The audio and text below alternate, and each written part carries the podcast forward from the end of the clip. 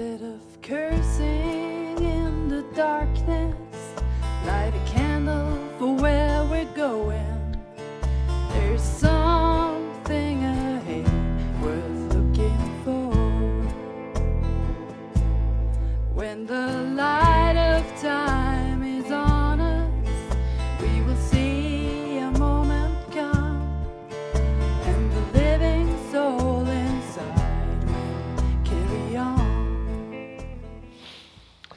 Hola queridos amigos y hermanos, Eh, qué bueno que podemos hoy compartir la palabra del Señor. Mantengamos nuestra Biblia abierta ahí, en Mateo capítulo 6, desde el verso 19 al 34. Mantengamos allí nuestra Biblia abierta, por favor, ténganla allí junto con su familia, que podamos acompañar hoy día. Bien, hoy eh, vamos a hablar sobre una ambición contracultural. Ese es el título para los jóvenes niños que están tomando nota una ambición contracultural. Y vamos a abordar esto en cuatro puntos, en cuatro puntos fundamentales o esenciales hoy día, ¿sí? Eh, desde el verso 19 hasta el verso 34. Y quisiera empezar hablando un poquito sobre esta realidad que ya varias veces muchos de ustedes la han escuchado. Una buena doctrina lleva a una vida recta. Una buena doctrina lleva a una vida recta. Y esto es ciertísimo. No hay cómo poner en duda esto. La Biblia lo enseña. Eh, el Señor le dice a Moisés desde el Antiguo Testamento que las personas de Israel, que los hebreos debían repetir la ley, aprenderla, memorizarla, repetirla a sus hijos para poder vivirla. Lo dice claramente el libro de Proverbios cuando nos presenta un concepto de sabiduría desde el mismo capítulo 1 de Proverbios, que no es sabiduría como conocimientos intelectuales abstractos de ideas correctas meramente, sino que es un conocimiento de vida, de una vida recta, de un estilo de vida y de una forma de actuar en el día a día. Lo dice Pablo cuando él siempre en sus cartas ora eh, eh, por los efesios, por los colosenses, a cada uno de los que le escribe las cartas dice yo oro para que los ojos de su entendimiento sean clarificados, sean abiertos, para que ustedes puedan tener claridad de la, de la sana doctrina, de, una, una visión teológica de lo que Dios ha hecho en el mundo y en la historia, para que así ustedes puedan vivir como le agrada a Él. Y el apóstol Pablo siempre tiene una primera mitad de la carta bien enfocada en los aspectos doctrinales para después una segunda parte de la carta enfocarla en los aspectos más prácticos. En fin, no hay duda, una teología correcta eh, lleva a una vida correcta. Pero ¿cómo una teología correcta lleva a una vida correcta? Ahí está la pregunta. ¿Cómo es? Y lamentablemente, sobre todo después del racionalismo ilustrado del siglo XVIII en adelante, en el mundo cristiano y evangélico y en general, tal vez en el mundo en general, se nos ha hecho la idea de que si yo tengo conceptos intelectuales claros y correctos, eso automática y mecánicamente se transforma en una vida correcta. No, sí, yo sé, yo sé que eso es lo correcto, así que ahora lo voy a hacer y nos autoilusionamos e ilusionamos a los demás.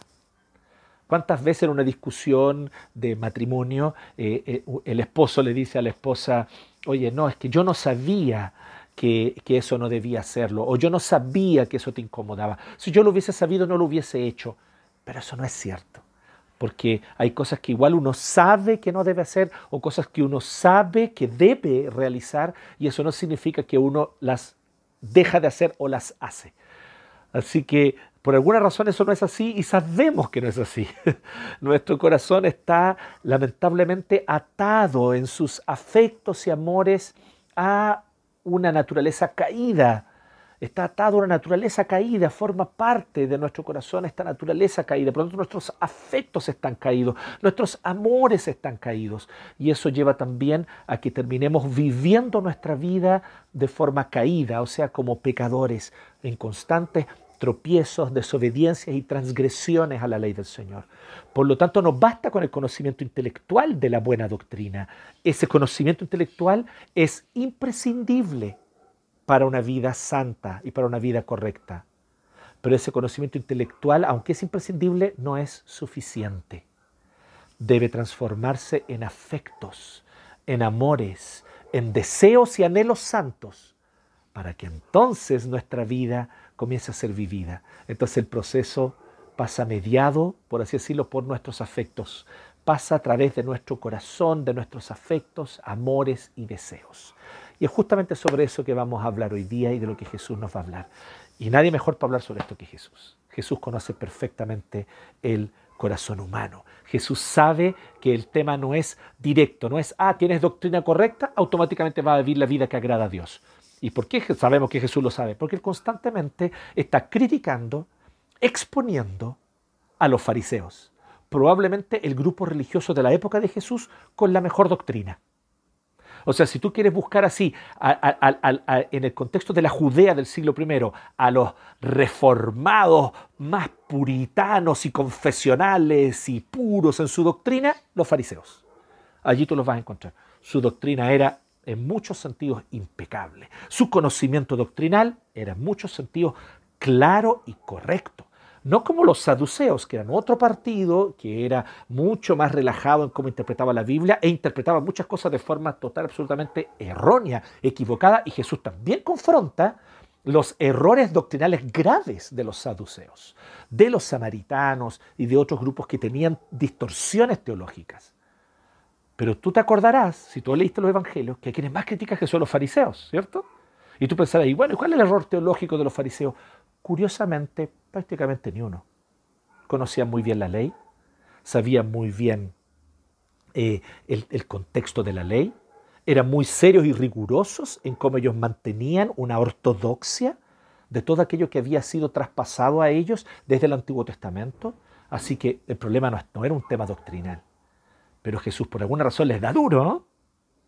Porque el problema es que ellos no amaban lo que Dios ama no amaban lo que esa doctrina que ellos conocían acá les enseñaba a amar, ellos no amaban lo que esa doctrina les, quería enseñar a amar. Ellos no se dejaban enseñar por esa doctrina, ellos querían dominarla, manipularla y hacer de ella un instrumento de dominación contra las personas, un instrumento para prestigio personal delante de los demás. Para ellos la sana doctrina no era una maestra que les enseñaba a ellos primeramente. Para ellos la sana doctrina era una herramienta, un instrumento para oprimir a otros. Qué triste situación. Situación que aún hasta el día de hoy vemos. Situación que aún hasta el día de hoy vemos en muchos que proclaman ortodoxia, que se llenan la boca con cosas al respecto de lo confesional, de la sana doctrina, pero que son verdaderos fariseos. Porque sus amores se revelan tarde o temprano en cómo ellos viven su vida. Así que Jesús, sabiendo esto, él acaba de contrastar, ¿no? Él acaba de contrastar este tema de la verdadera espiritualidad, de la verdadera espiritualidad versus la falsa espiritualidad, del 1 al 18. Ya lo vimos en los dos mensajes pasados, ¿no? Hace dos mensajes yo expuse un poquito sobre el tema del dar a los necesitados, del orar, del ayunar, y el presbítero Héctor la semana pasada nos expuso de manera clara y, brillante, creo yo, por lo menos así es como yo lo veo, y fui personalmente muy confrontado y desafiado por esa palabra al respecto de cómo el Señor quiere que oremos y estas prioridades, ¿no? La adoración a Dios primero, el reino de Dios segundo y luego ahí recién nuestras necesidades personales. Cómo la oración debe mostrar esas prioridades. Maravilloso cómo el Señor Jesucristo nos expone y nos enseña a orar. Y ahora Jesús entonces va a hablar justamente sobre eso, nuestras ambiciones. Jesús conoce muy bien el corazón humano. Jesús es como ese médico hábil, riguroso, claro, que entiende perfectamente el funcionamiento del corazón humano. Así que Jesús, con esa claridad, él expone algunas realidades que las podemos ver acá en este texto. Así que ten tu Biblia abierta allí en Mateo 6 del 19 al 34.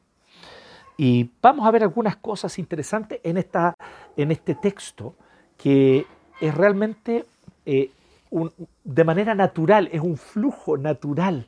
Es muy potente esto. Por eso digo que es una pieza retórica, no solamente una pieza de sabiduría única, sino una pieza retórica, literaria, única en la historia.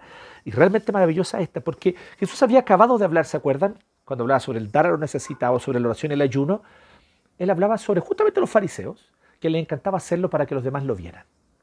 O sea, ellos querían algo. Ellos querían lograr algo con la oración.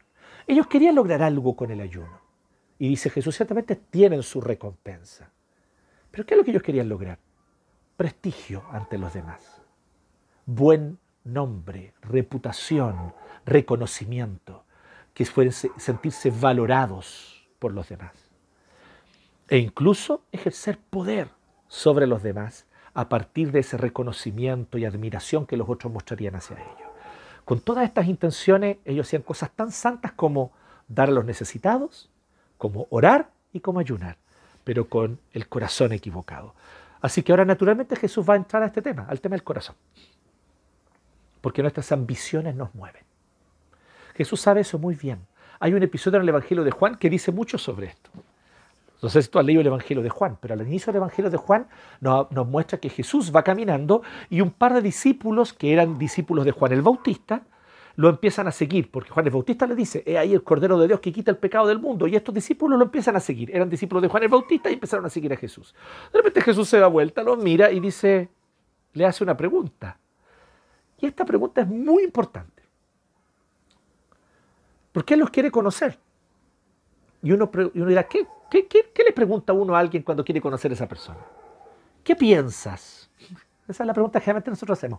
¿Qué piensas sobre esto? ¿Qué opinas sobre este asunto? ¿Cuáles son tus ideas, visiones y conceptos acerca de esto? ¿Qué piensas? Jesús no pregunta eso. Jesús no le pregunta qué piensas, cuál es su doctrina, qué crees, cuál es la fe que profesan ustedes, por qué vienen atrás mío, qué tipo de fe ustedes profesan. No, Jesús no dice eso, Jesús les pregunta. ¿Qué quieren? ¿Qué desean? Eso les pregunta.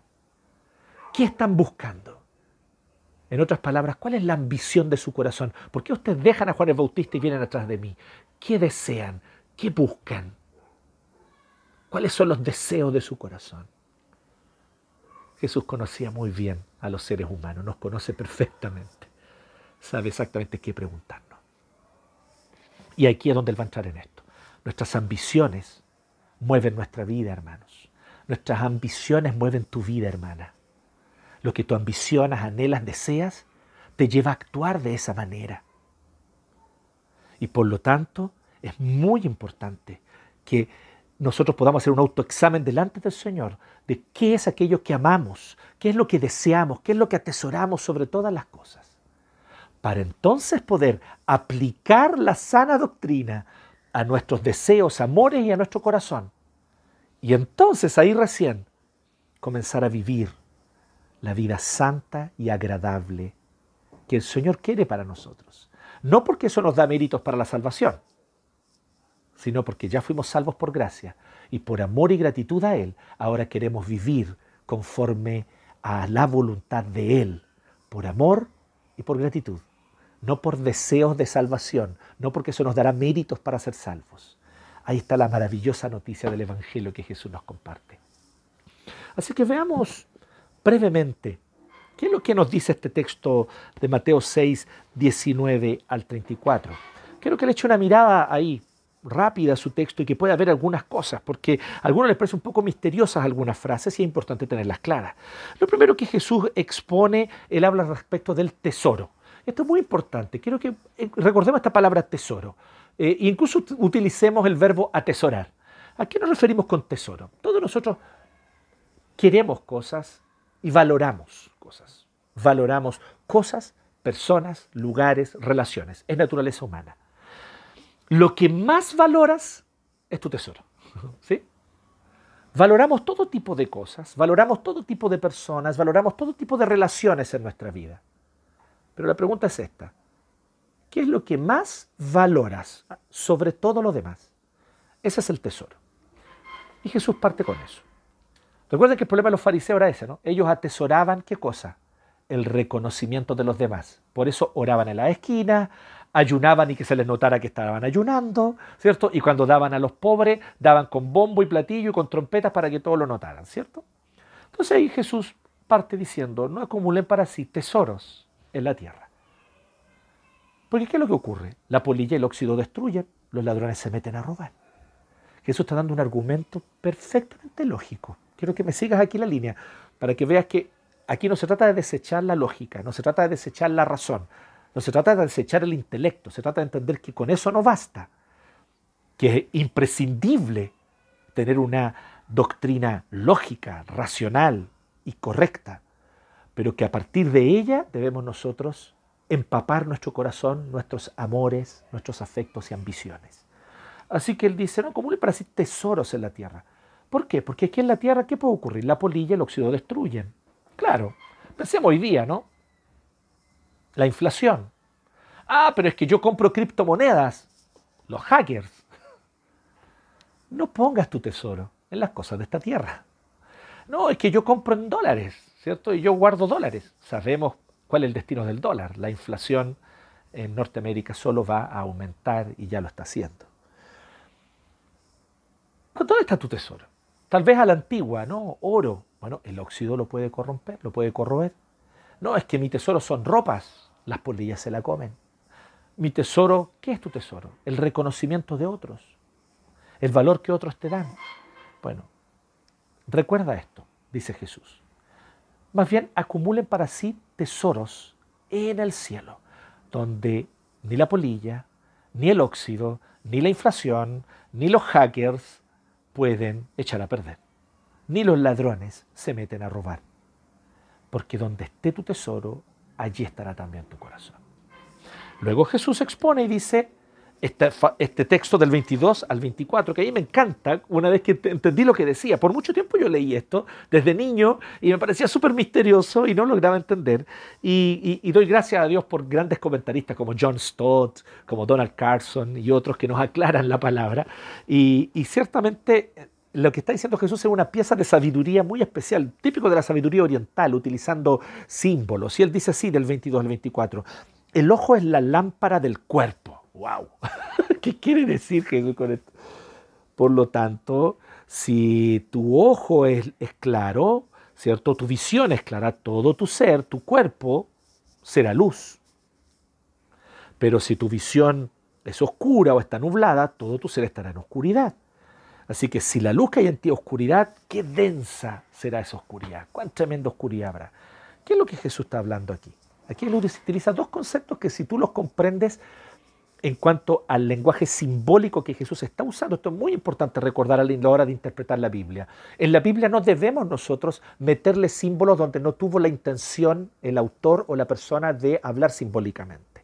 Pero aquí sí es la intención de Jesús hablar simbólicamente. Jesús está utilizando un símbolo muy propio de toda la sabiduría del Antiguo Testamento. Habla del ojo, habla del cuerpo.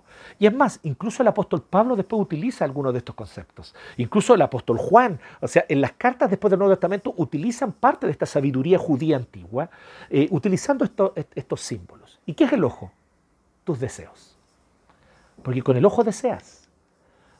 Recuerda que fue con los ojos que Eva vio el fruto prohibido, el fruto que Dios había dicho que no debían comer, y lo vio como bueno y agradable para comer.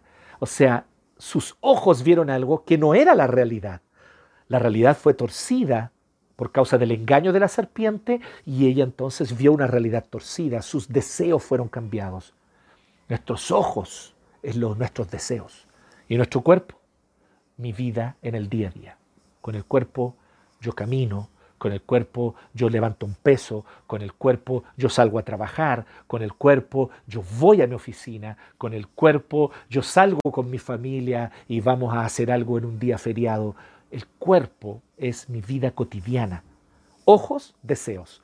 Cuerpo, mi carácter cotidiano, mi vida cotidiana. Entonces Jesús está diciendo, ¿cómo son nuestros deseos? Nuestros deseos son deseos de luz, o sea, son deseos conforme a la voluntad de Dios. Deseamos aquello que Dios desea para nosotros, deseamos lo que Dios nos propone en su palabra, deseamos aquello que, justamente a propósito de la sana doctrina, deseamos aquello que la sana doctrina nos inculca y nos enseña como una maestra para nuestra vida. Porque si no, entonces son puros libros de los cuales aprendemos conceptos nomás. El Berkhoff, el Calvino, ahí quedan como libros que solo nos enseñan conceptos vacíos. La pregunta es, transformamos ese conocimiento intelectual de la buena y sana doctrina en deseos, deseamos conforme a aquello, porque entonces nuestra vida, nuestro cuerpo, va a caminar conforme a esos deseos. Esto es muy interesante. La idea es que nosotros nos movemos conforme a nuestro peso, decía San Agustín de Hipona por allá por el siglo IV. Justamente parafraseando un poco esta verdad bíblica de la que Jesús expone aquí. Y esto es muy importante saberlo. En ese tiempo la física no era la física newtoniana. Por lo tanto, el conocimiento de la física que se tenía era un conocimiento en base a, la sabiduría griega. Y en ese tiempo se decía que el peso era lo que movía las cosas hacia, su dirección. Es por eso que el, peso ¿cierto? De, una piedra, por ejemplo, eh, era tal que hacía que fuera hacia abajo. Pero ellos pensaban, el peso del aire es tan liviano el, aire que el aire se va hacia arriba. Y por eso el aire caliente o el vapor, el peso del vapor lo hace subir. Entonces ellos pensaban eso. Y por eso que Agustín de Hipona, con este conocimiento griego, él decía algo muy interesante. Él decía, mi peso es mi amor. Lo que yo amo, lo que yo deseo, me mueve hacia allá. Si mi amor es Dios, todo mi ser se va a elevar a querer hacer su voluntad. Pero si mi amor está en las cosas de esta tierra, entonces mi cuerpo va a estar pesado aquí en esta tierra. Achanchado, diríamos nosotros, ¿no? En Chile. Achanchado aquí en esta tierra, sin movernos de acá. Porque nuestro peso nos empuja hacia abajo, porque amamos las cosas de esta tierra. Pero si amamos a Dios, si amamos su ser, sus atributos, su voluntad, nuestro corazón va a querer elevarse a Él. Así que esto es lo siguiente. Luego Jesús habla una verdad muy clara en el 24. Nadie puede servir a dos señores, pues menospreciar a uno y amar al otro. O querrá mucho a uno y despreciar a otro. Aquí Jesús no está hablando de distintos tipos de amores, está hablando de el amor así profundo, el amor sobre todas las cosas. Y él dice no podemos amar. Y aquí él introduce de manera clara nuevamente eh, las riquezas, y lo dice explícitamente, no pueden servir a Dios y a las riquezas. O sea, solo hay un primer amor en tu corazón, utilizando un lenguaje que está en Apocalipsis. El primer amor es lo que yo más amo, ese amor principal, ese amor que me mueve. Bueno, tu corazón está diseñado de tal forma, el corazón de todo ser humano, cristiano o no cristiano, crea o no en Dios, todo ser humano fue creado para amar sobre todas las cosas solo una cosa. No puede amar dos al mismo tiempo en ese lugar es un espacio, es un trono, por así decirlo, que no puede estar ocupado por dos cosas. Es un trono donde solo se puede sentar uno, una cosa, una persona. Y entonces Jesús está diciendo que en ese amor principal, que es el amor que nos mueve, o amamos a Dios o amamos a la riqueza. No podemos amar a ambas cosas por igual. Luego entonces, este da un paso natural para hablar todo su discurso con respecto a la ansiedad donde Jesús expone de manera maravillosa varias doctrinas, pero las aplica. Y aquí volvemos nuevamente, cómo la sana doctrina se aplica al corazón. Entonces Jesús aquí nos dice cómo aplicar estas doctrinas al corazón. Y ahora les va a mostrar en 10 versículos, ¿cierto? Del 25 al 34 eh, nos va a mostrar cómo estas cosas son aplicadas en nuestra vida. ¿Cierto? Entonces dice, no se preocupen por su vida. Él habla de la preocupación. ¿En base a qué él dice no se preocupen? Él dice, en base a la soberanía y providencia de Dios, doctrinas cristianas que deben ser entendidas bíblicamente. A la luz de la maravillosa doctrina de la soberanía de Dios y de su providencia sobre toda la creación, Jesús dice, no se preocupen. Dice, ¿cómo esta doctrina afecta el corazón? Luego entonces él aplica la doctrina de la antropología bíblica, o sea, el concepto de qué es el hombre, qué es el ser humano. Esa es la antropología. Y la antropología bíblica es quién es el ser humano a la luz de la escritura. Y a la luz de la escritura el ser humano es imagen y semejanza de Dios, distinto a las aves del cielo, distinto a los animales del campo, distinto a las flores del campo. Y por lo tanto tiene un valor especial para Dios. Eso es antropología bíblica. ¿sí? No sé qué cosa piensas tú al respecto a la luz de ideologías humanistas, pero déjame decirte que la Biblia enseña que el ser humano es una criatura especial, lo cual no significa que el ser humano tiene derecho a arrasar, destruir y eliminar a las otras especies. Él debe cuidarlas, pero puede hacer uso de ellas libremente para su propio beneficio, siempre y cuando él no las termine destruyendo por su ambición, que es un poco lo que hemos visto en estos últimos tiempos, lamentablemente.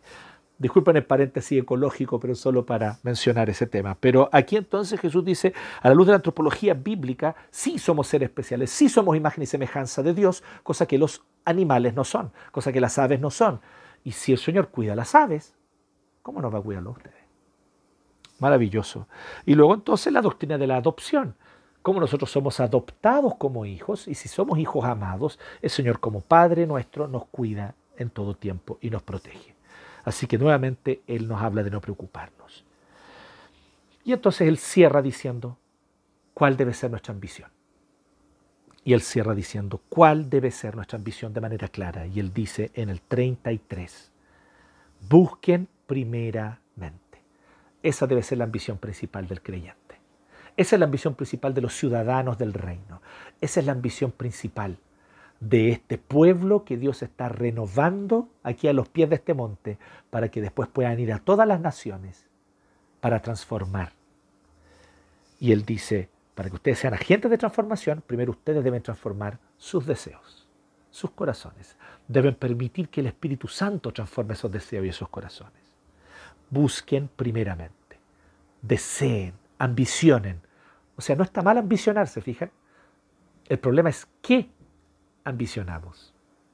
No es cerrado tener ambiciones. El problema es cuáles son las ambiciones que tienes. Es más, déjame decirte, tú, amiga y hermana, eres movida por ambiciones. Tú, mi querido hermano y amigo, eres movido por tus ambiciones. Tus ambiciones te levantan de la cama cada mañana, no el despertador. El despertador no podría levantarte de la cama. Si tú no tuvieses ambiciones, a eso le llamamos depresión. Tú no querrías levantarte de la cama. Y algunos de ustedes conocen eso de primera mano, saben de lo que estoy hablando. Pero es algo natural y necesario en la vida humana tener ambiciones. El problema es cuáles ambiciones vamos a escoger. Y Jesús te dice qué es lo que debes ambicionar. Busca primeramente el reino de Dios y su justicia. Priorizar el reino, amar su justicia. Esto es lo que Jesús expone en este texto. Por lo tanto, yo quisiera que a partir de esto recojamos algunas verdades y después podamos ver algunas aplicaciones. ¿Les parece? Primero, algunas verdades. Quiero que tomen nota de esto y ahora los jovencitos que están anotando, les dije que eran cuatro puntos. Bueno, anoten estas cuatro verdades que voy a mencionar ahora. Ya, este es el momento para anotar los cuatro puntos. Si usted, jovencito, anotó alguna otra cosa antes, no se preocupe, esa anotación no está de más, te va a servir, ¿cierto? Porque todo lo que tiene que ver con la palabra de Dios siempre nos sirve. Pero estos son los cuatro puntos que yo quisiera que los que están tomando nota anoten.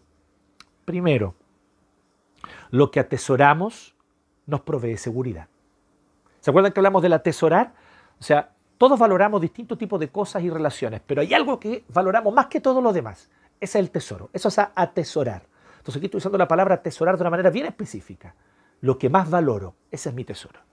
Bueno, lo que atesoramos nos provee seguridad. Lo que atesoramos nos provee seguridad. Jesús está dando una descripción universal que aplica para todo ser humano, nacido en cualquier lugar del mundo, no importa la religión o no religión que tenga. Lo que atesoramos nos provee seguridad, sea ateo, agnóstico, incrédulo, creyente o no creyente. Lo que atesoramos nos provee seguridad. Jesús conoce muy bien el corazón humano y es una radiografía perfecta. Y es lo que él acaba de decir. Él decía, por lo tanto, ¿dónde está el tesoro de ustedes? Por eso él dice del 19 al 21, él expone esta preocupación, ¿dónde está su tesoro? Tal vez esta es la razón por la cual te sientes tan inseguro o tan insegura. Tal vez por esta, esta es la razón por la cual vives en constante inseguridad. ¿Qué es lo que atesoras?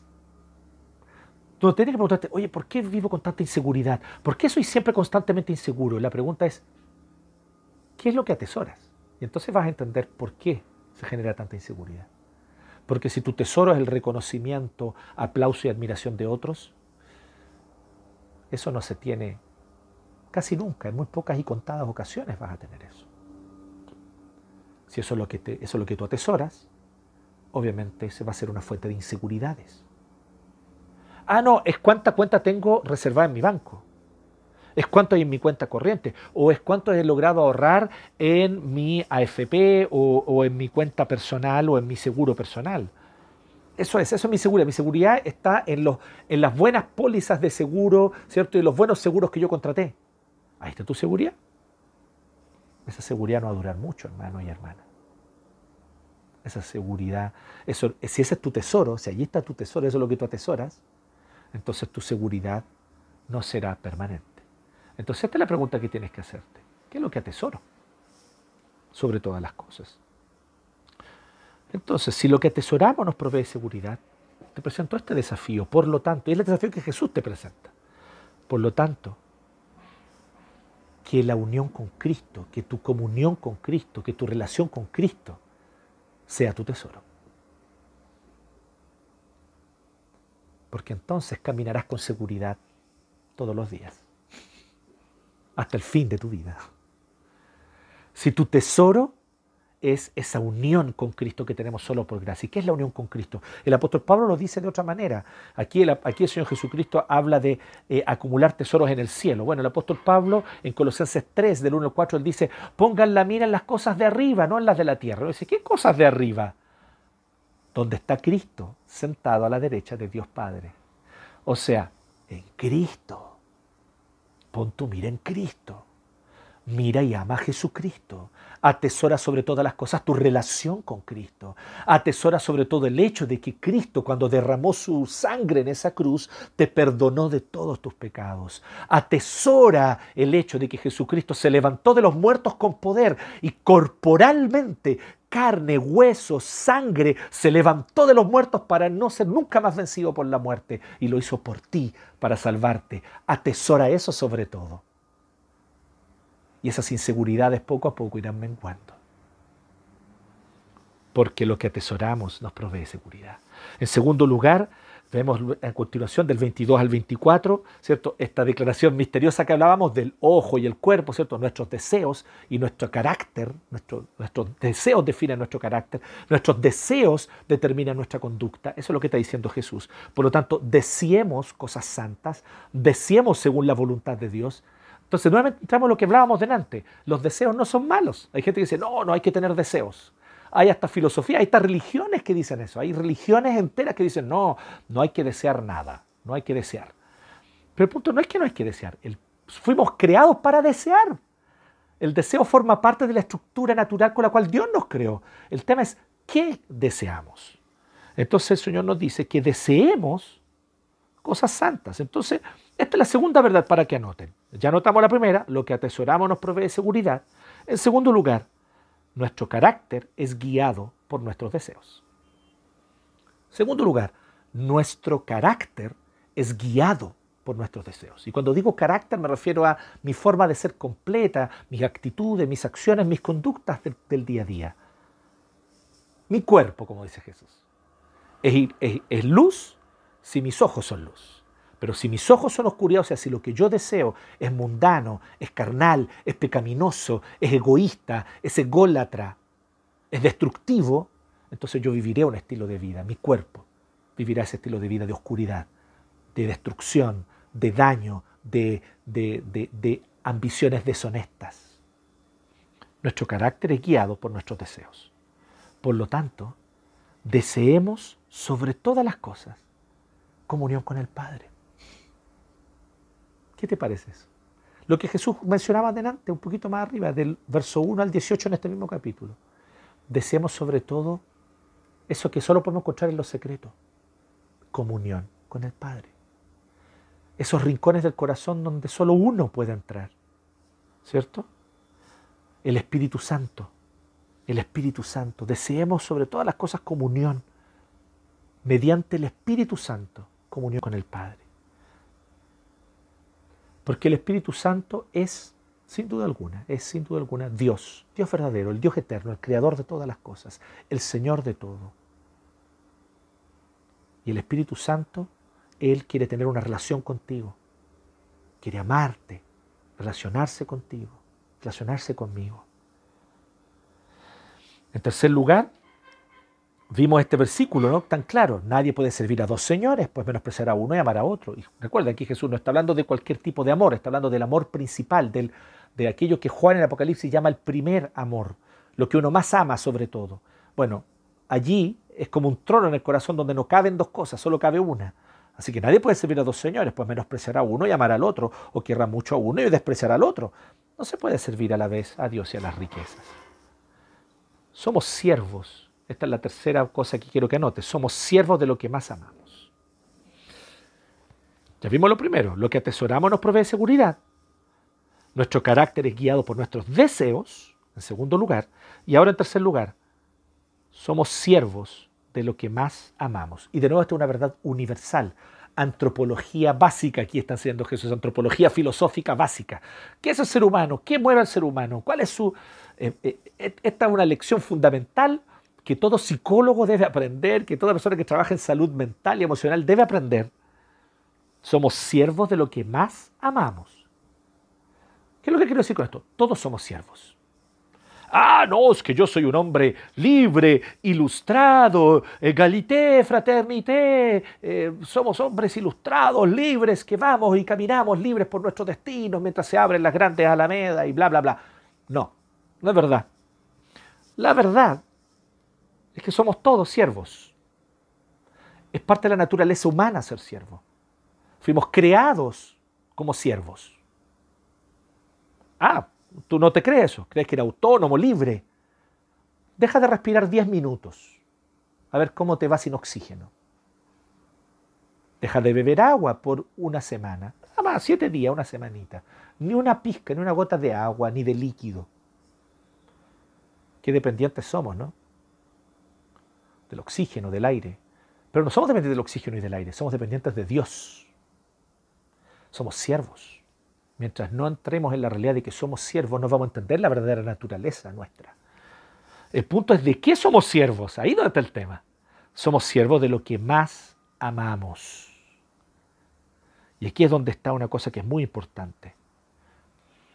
Tú puedes ser en este momento esclavo de una mentira, porque lo que amas sobre todas las cosas es una ideología. Una ideología que te parece muy lógica, que te alimenta mucho eh, eh, ciertos sentimientos de tu corazón, pero que no es conforme a la verdad de Dios. Y por lo tanto no es conforme a la verdad. Porque la única verdad que existe es la de Dios. Es la que determina la realidad. Entonces somos siervos de lo que más amamos. Por lo tanto, este es el desafío que, que nos deja esto. Amemos a Dios sobre todas las cosas. ¿Por qué? Porque mira, lo que tú más amas se va a transformar en tu Señor. Si tú lo que más amas sobre todas las cosas es esa relación en la que estás, esa relación se va a enseñorear sobre ti. Y Dios no te creó para ser siervo de una relación específica con alguien. Si tú lo que más amas es tu carrera y es tu, tu, tu vocación y el reconocimiento que puedes obtener a través de una carrera exitosa, entonces vas a ser esclavo de tu carrera, vas a ser esclavo de tu trabajo, echando a perder tu vida y destruyendo a todos a tu alrededor por causa de tu carrera. Porque tú no fuiste creado para ser siervo de tu carrera ni de tu éxito profesional. Si lo que tú amas sobre todas las cosas es tu familia, ah, eso suena lindo, ¿no? Mi familia, mi esposo, mis hijos, mi esposa. Si tú lo que más amas es tu familia, y eso lo amas sobre todas las cosas. Vas a terminar siendo esclavo de tu familia. Y vas a terminar sofocándolos. Y te vas a transformar en aquel ser insoportable que lo único que quiere es tener la familia perfectirijilla, sofocándolos constantemente con tus demandas. Porque tu familia será tu Dios, será lo que tú más ames. Y eso terminará quebrando a tu familia tarde o temprano. No fuiste creado para servir y amar sobre todas las cosas a tu familia ni tu dinero, ni tu éxito, ni el reconocimiento, ni la aceptación de otros, ni nada de eso. Tú fuiste creado para ser siervo de Dios. Y al contrario de los otros señores, de los otros amos, cuando tú sirves a Dios, el servir a Dios te dignifica. Porque Él es el soberano Señor, creador del universo, que tiene el universo entero en el huequito de su mano. El universo entero del cual nosotros los hermanos no conocemos el límite aún. Él lo tiene en el huequito de su mano. Y su presencia y su sabiduría controlan todo, hasta la más mínima partícula subatómica. Es controlada por la soberanía absoluta del Dios creador de todo. Ese es Dios. Humillarte ante Él no es tan mala idea, ¿no? Ser siervos de Él no es tan mala idea. No sirvas a cosas que son inferiores, que te van a quitar dignidad. Sirve a Dios, porque servirle a Él te hará verdaderamente libre y restaurará tu dignidad. Porque recuerda, somos siervos de lo que más amamos. Por lo tanto, amemos a Dios sobre todas las cosas. Y finalmente, en cuarto lugar, toda esta sección larguita, del 25 al 34, la fe que profesamos, o más bien, voy a ponerlo de otra manera, las doctrinas que aplicamos. Pongámoslo de esta manera, las doctrinas que aplicamos determinan cómo vivimos nuestra vida. Esto es lo cuarto, lo cuarto, perdón, lo cuarto. Las doctrinas que aplicamos determinan cómo vivimos la vida. No solamente las doctrinas que entendemos intelectualmente, las doctrinas que aplicamos a nuestros deseos, afectos y corazón. Las doctrinas que aplicamos determinan cómo vivimos nuestra vida. Por lo tanto, amemos la sana doctrina. Estudiemos la doctrina bíblica, la que se arraigue y se fundamenta en la escritura, no la que trata de torcer la Biblia para nuestro beneficio o para darle la razón a mi lado político o a mis ideas que yo ya tengo o a aquellas cosas que, que yo siento que deben ser las correctas. No, no trates tú de meter a Dios en tu cajita, como ya lo vamos a hablar esto un poquito más adelante, eh, para ya ir terminando. Pero esto es lo cuarto. Las doctrinas que aplicamos determinan cómo vivimos nuestra vida. Así que recuerda estas cuatro verdades, que son verdades universales para cualquier ser humano. Lo que atesoramos nos provee seguridad. Nuestro carácter es guiado por nuestros deseos. Somos siervos de lo que más amamos. Y las doctrinas que aplicamos determinan cómo vivimos nuestra vida. Así que, ¿qué doctrinas estás aplicando, hermano? ¿Qué doctrinas estás aplicando? Las doctrinas del liberalismo económico clásico, o tal vez las doctrinas eh, de la teoría crítica marxista, o las doctrinas de qué, las doctrinas del, del anarcocapitalismo. No sé qué doctrinas estás aplicando tú en tu vida, pero te debo, te debo decir una cosa que es absolutamente cierta. Si no son doctrinas claramente fundamentadas en la palabra de Dios, esas doctrinas van a determinar que tu vida y la vida que tú vivas sea una vida deplorable y sobre todas las cosas no será la vida santa que agrada a Dios. Eso es un hecho. Tarde o temprano, eso se va a revelar. Las doctrinas que aplicamos determinan cómo vivimos nuestra vida. Tal vez por eso vives llenos de ansiedades, que es el punto de Jesús del 25 al 34. Preocupaciones. ¿Qué voy a vestir? ¿Qué voy a hacer? ¿Cómo lo haré mañana? ¿Qué, cosa comeré? ¿Cómo comeré? ¿Cuál será el futuro? ¿Cuál será el futuro de Chile? ¿Cuál será el futuro de mi familia? ¿Cómo haremos esto? ¿Cómo haremos esto otro? Esas preocupaciones no te dejan dormir y duermes pocas horas y las duermes mal, porque tu corazón está lleno de ansiedades, preocupaciones, nerviosismos, inseguridades. ¿Por qué? Porque las doctrinas que aplicas no son las doctrinas escriturales, bíblicas, santas. Tal vez conoces las doctrinas bíblicas, las tienes en tu corazón, pero las que aplicas son otras. Perdón, con las doctrinas las tienes en tu mente, en tu cerebro, pero no en tu corazón. Las doctrinas que aplicas a tu corazón son otras. No puedes servir a dos señores, amiga. No puedes servir a dos señores, amigo. No puedes. Así que esto es lo que tenemos que ver, ver las doctrinas que Jesús expone aquí, como decíamos, la, soberanía de Dios, la antropología bíblica, la doctrina de la adopción. Todo eso Jesús lo expone claramente aquí en, en Mateo 6 del 25 al 34. Y él dice, mira, por causa de la soberanía de Dios, Jesús expone básicamente esto, no necesitas tener control. ¿Te fijas cómo la sana doctrina puede traer paz a tu corazón y a tu vida? Si de corazón crees en la soberanía de Dios y aplicas las verdades maravillosas del Dios soberano, que todo está bajo su control, que todo ocurre conforme al decreto eterno del Dios absolutamente soberano, si esa es tu fe, si eso es lo que has entendido, si esa es la fe que no solo profesas, sino que abrazas en tu corazón, ya no hay necesidad de andar buscando control. Quieres controlar las cosas, la vida, las circunstancias, el futuro, el dinero, a tu familia, controlar a los demás, controlar a tu esposo, controlar a tu esposa. Basta de eso, controlar a tus hijos. Ya no necesitas de tú ejercer el control, porque hay un Dios soberano. Si tú entiendes claramente que fuiste creado imagen y semejanza de Dios como la antropología bíblica nos muestra, no necesitas andar buscando valor y reconocimiento en el consumo, en una vida vana de consumismo, de vacaciones en lugares soñados, de artículos de consumo y ropas que muestran con su marca cuál es el valor que yo tengo. No necesitas andar mostrando, no necesitas andar mostrando los restaurantes que visitas, los lugares a los que vas en tu Instagram para mostrar cómo tu nivel de consumo es maravilloso, porque tu valor no está en lo que consumes. Tu valor y reconocimiento no está en las causas políticas que tú sigues. No está en cuánto tú te llenas la boca con la justicia. Tu valor y reconocimiento no está en ninguna de esas cosas. Tu valor, el reconocimiento que necesitas, están en Dios, que es tu creador, que te creó a su imagen y semejanza. Y el temor y la ansiedad.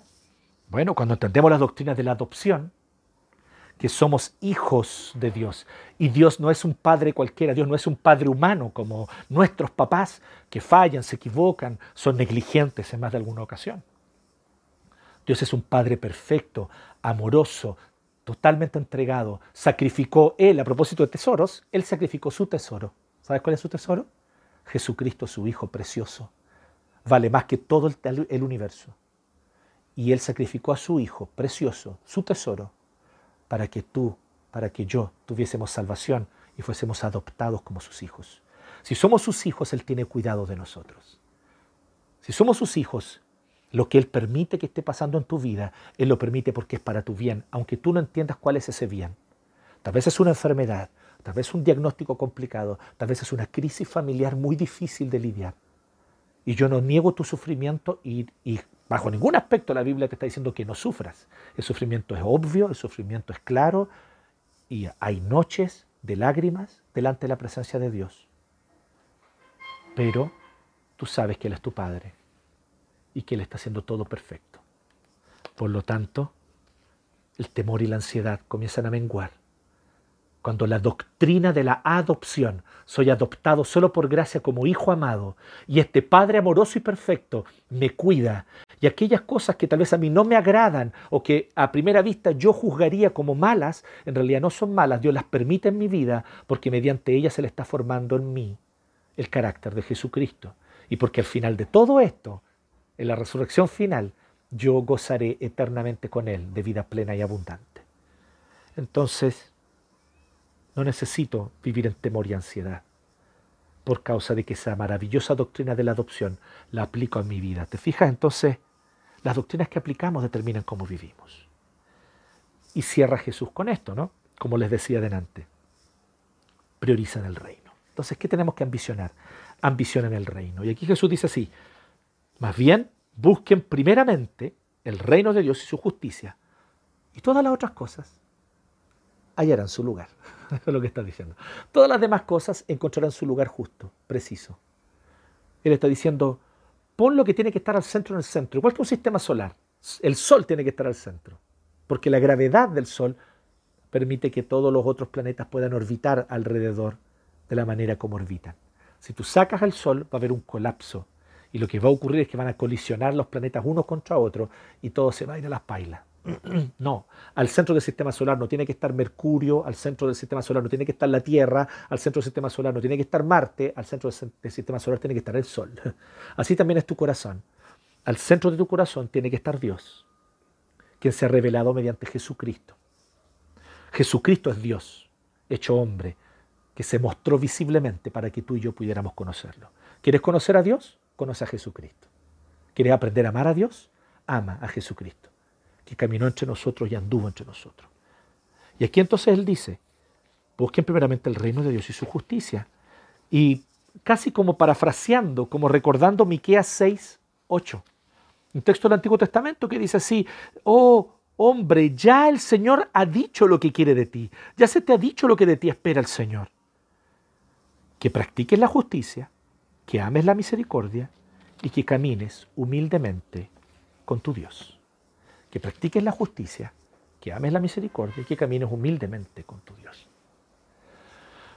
Cuando tú por fin eres libre de las preocupaciones, ansiedades y temores de esta vida, eres libre para vivir para el reino de Dios. Eres libre para practicar justicia. Eres libre para amar la misericordia. Eres libre para caminar humildemente con tu Dios. Y me encanta un comentario rabínico que hay sobre este texto de Miqueas 6.8, donde dice así, no necesitas hacerlo todo tú, no necesitas completar, haz lo que te toca hoy. sin ansiedades. Hoy practica la justicia con lo que tienes a mano. Hoy ama la misericordia con lo que tienes a mano. Hoy camina humildemente con tu Dios, con el tiempo que tuviste, con el tiempo que tienes. Hoy. Y entonces este comentario rabínico remata diciendo lo siguiente. No te corresponde a ti completar la tarea. Así que no te impongas un peso que no te corresponde. No te corresponde a ti terminar la tarea y completarla. Pero tampoco eres libre para abandonarla. Así que sigue practicando justicia, sigue amando misericordia, sigue caminando humildemente con tu Dios. Eres libre para enfocarte en eso, porque todo lo demás, de todo lo demás se encarga el Dios soberano, que te ama como a hijo. Por lo tanto, apliquemos esas doctrinas a nuestro corazón. Así que quiero solamente dejar un par de desafíos para ir cerrando y terminando hoy, que ya el tiempo nos apremia, ¿no? Recordemos, son nuestros afectos los que nos mueven. Pero nuestros afectos a su vez se inclinan según la doctrina que creemos y profesamos y entendemos. Por eso es tan importante evitar la mala doctrina, huir de los falsos profetas y arrancar de los falsos maestros. Por eso es tan importante leer buenos maestros, leer a un John Stott, maravilloso pastor anglicano que fue pastor en Londres por muchos años, que sirvió fielmente a Dios leer a un Juan Calvino, uno de los grandes reformadores, que comentó casi todos los libros de la Biblia y sus comentarios son pastorales, son riquísimos. Claro que sí es importante. Claro que sí es importante leer a un Agustín de Hipona, quien en el siglo IV expone sermones maravillosos, aplicando las verdades del Evangelio a la gente allí del norte de África, en Hipona. Por supuesto que es bueno y es necesario leer una buena, un buen texto ¿cierto? De un Paul Tripp, de un Donald Carson, de un Timothy Keller. Pero recuerda que solo leer los textos y conocer la doctrina no es suficiente. Es importante porque eso, cuando tú lo aplicas, empieza a inclinar tus afectos. ¿Y cómo lo aplico? ¿Cómo no lo dejo solo en el intelecto? No te dediques solo a entender la doctrina. Medítala. Cuando entendiste una verdad, Cierra el libro y ora esa verdad. Y dile al Señor, Señor, qué maravilloso esto que acabo de leer. Acabo de leer este libro de Sproul, esto tan especial y yo no me esperaba que era tan profundo esto. Señor, cierro el libro en este momento, lo dejo a un lado y me concentro en ti y te adoro, te alabo y te doy gracias. Y tal vez esa doctrina te recuerde un himno o te recuerde una canción. Ah, voy a cantar esta canción. Oh, Abba, Abba, Padre, me permites clamar por ejemplo, y canta esa doctrina, canta al Señor. Deja que tu corazón se empape de esa verdad, para que tus afectos, tus deseos, tus ambiciones sean moldeadas por esa doctrina. Y entonces tu vida se conducirá conforme a eso. Así que recuerda, la sana doctrina, la buena teología, nos provee el suelo fértil para crecer afectos, deseos, amores santos. Necesitamos buena teología. Es imprescindible. Pero recuerda, no es suficiente. Además de entender intelectualmente la buena doctrina, hay que aplicarla. O sea, hay que amarla, hay que orarla, hay que cantarla, hay que transformarla en cantos de adoración, hay que deleitarse en ella, juntos incluso como comunidad, cuando esta pandemia, que el Señor permita luego pase, podamos congregarnos y encontrarnos. Y una segunda cosa que quisiera decir con respecto a la falsa doctrina a la mala doctrina, a, esa, a ese intento por torcer la Biblia para que sea acorde a las ideologías que yo tengo. No, es que yo quiero que la Biblia hable de la justicia social como a mí me gusta pensar la justicia social. Así que yo tuerzo la escritura para que la escritura diga lo que yo quiero que diga y no permito que ella me hable. Quiero ver en la Biblia lucha de clase y en la Biblia no hay lucha de clase. En la Biblia hay, no hay justo ni un uno. Ahí no hay lucha de clase, ahí no hay una clase opresora maligna que oprime a una clase santa, ¿cierto? E, inocente. No, ahí no hay justo ni un uno, según la Biblia. Entonces muchos de nosotros queremos, entonces queremos, no, yo quiero ver el capitalismo en la Biblia, sí, porque el capitalismo, porque los principios del capitalismo, y, la Biblia te dice, no, paguen sus impuestos, porque el que no paga sus impuestos está robando. La, la Biblia dice eso, te dice que es tu deber hacerlo. La Biblia te dice que debes honrar al rey. La Biblia te dice que aquí no es neoliberalismo salvaje. La Biblia te dice que existe un orden gubernamental y que es correcto también que la sociedad sea solidaria unos con otros. La Biblia no se encaja en ninguno de los sistemas de pensamiento que nosotros tendemos a ver hoy día, en la calle, en las discusiones, en los debates presidenciales. No se encaja con nada de eso. Ni uno, ni uno. Yo los he escuchado a todos. Ni uno solo de los precandidatos presidenciales representa el pensamiento bíblico sobre la vida y la sociedad. Lo cual no significa que tú no tengas que votar por ni uno. Tú debes votar por aquel que según tus convicciones te parezca el más adecuado. Pero no olvides que ninguno de ellos es el Mesías. Solo Jesucristo es el Mesías. Pero bueno, la heterodoxia me preocupa a mí, porque no es un mero asunto de ideas erróneas. Algunos ¿Por qué el pastor se preocupa tanto con eso? Porque la heterodoxia no es solamente un asunto de tener ideas intelectuales erróneas. Como acabamos de ver recién, el problema con la heterodoxia, con las falsas doctrinas, con el abrazar doctrinas charchas, es del corazón. Por eso, incluso si me permiten esta confesión, me duele y me incomoda los desvíos doctrinales. De cualquier tipo. Hay gente que desvía la doctrina para hacer que la doctrina encaje con su visión conservadora. Hay gente que desvía la doctrina para hacer que la doctrina encaje con su visión progresista. Ambos se equivocan igual, rampantemente rampantemente. Recuerdan que decían, no, es que yo defiendo la familia tradicional. Y yo le decía, bueno, en la familia tradicional el hombre comete adulterio, abusa de su autoridad con su esposa y con sus hijos, descuida a su esposa y sus hijos porque lo más importante es su trabajo. Esa es la familia tradicional. Yo prefiero que valoremos la familia según preceptos bíblicos y no la familia tradicional. Hay que tener cuidado con eso.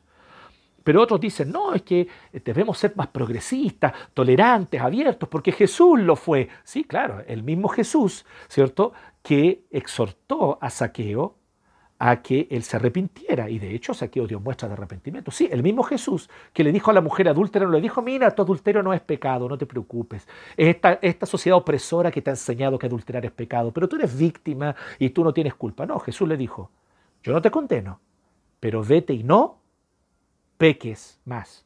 Le llamó pecado al pecado.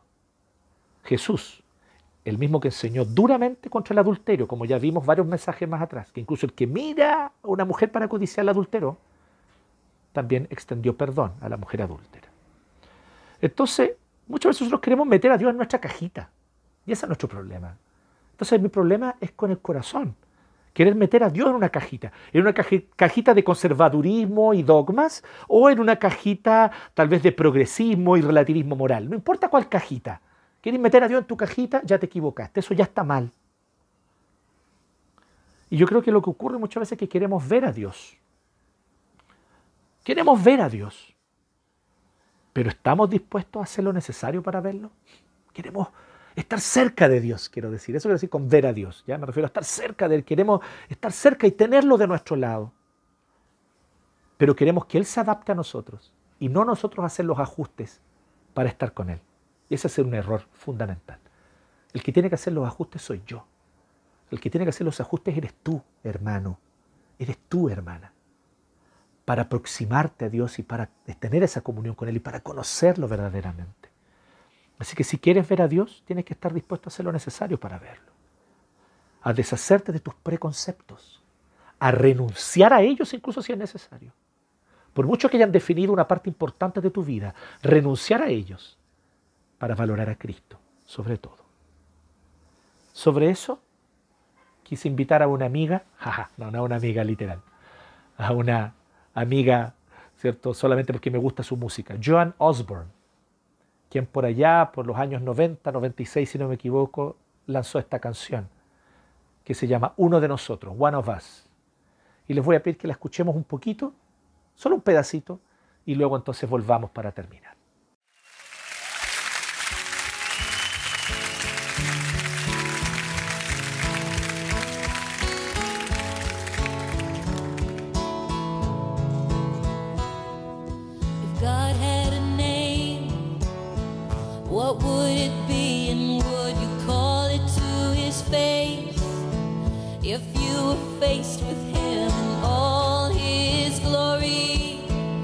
what would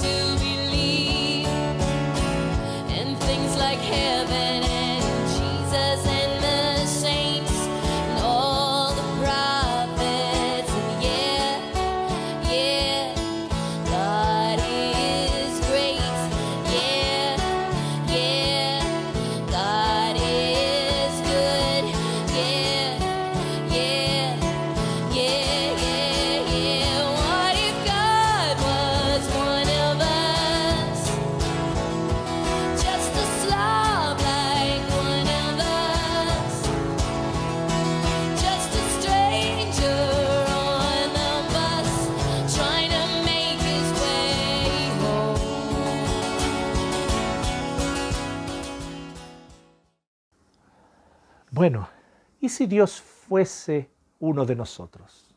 ¿Y si Dios fue uno de nosotros? La respuesta es clara. Tú que conoces la Biblia sabes. Dios fue uno de nosotros. Y me llama mucho la atención cuando dice esa frase que dice, ¿y qué rostro tendría Dios? Tenía el rostro de Jesús, hoy lo sabemos, lo entendemos a la luz del Evangelio. Pero ella se pregunta, si Dios tuviese un rostro, ¿cómo se vería ese rostro? Y ahí viene la pregunta clave, ¿y tú querrías verlo? Si es que para poder verlo tuvieses que creer en todo lo que dice la Biblia, porque eso es lo que ella está diciendo.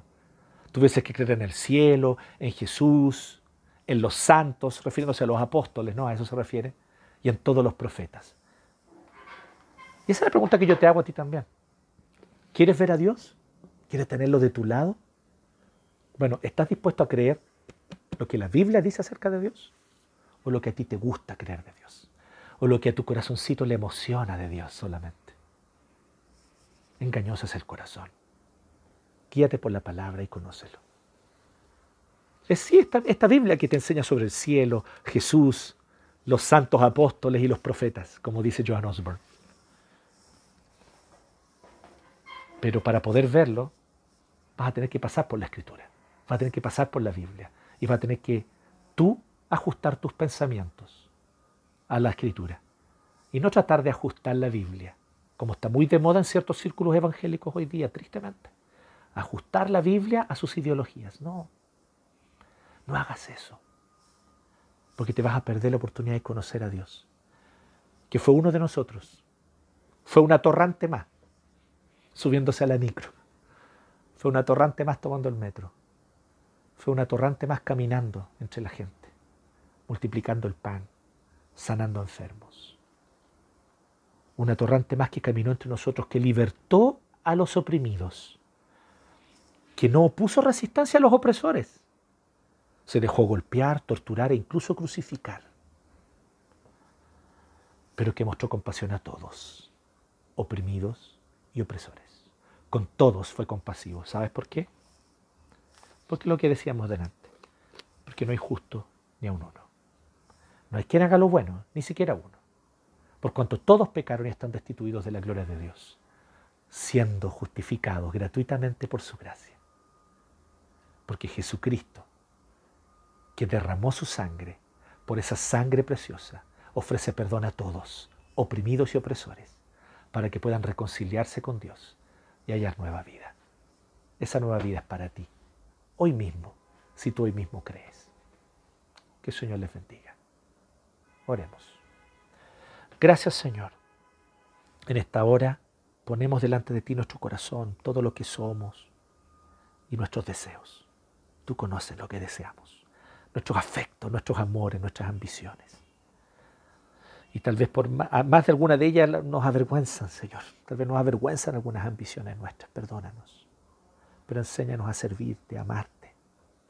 A realmente, Señor, valorarte a ti sobre todo, a atesorarte a ti. A atesorar la unión con Cristo. A desear sobre todas las cosas la comunión con el Espíritu Santo. Y a amar sobre todas las cosas a Dios Padre. Y en esta maravillosa comunión con la Trinidad gozar de tu presencia día a día y ser libres, libres de ansiedad, preocupaciones, del deseo de obtener reconocimiento de otros, ser libres para buscar primeramente el reino, sabiendo que todo lo demás será añadido.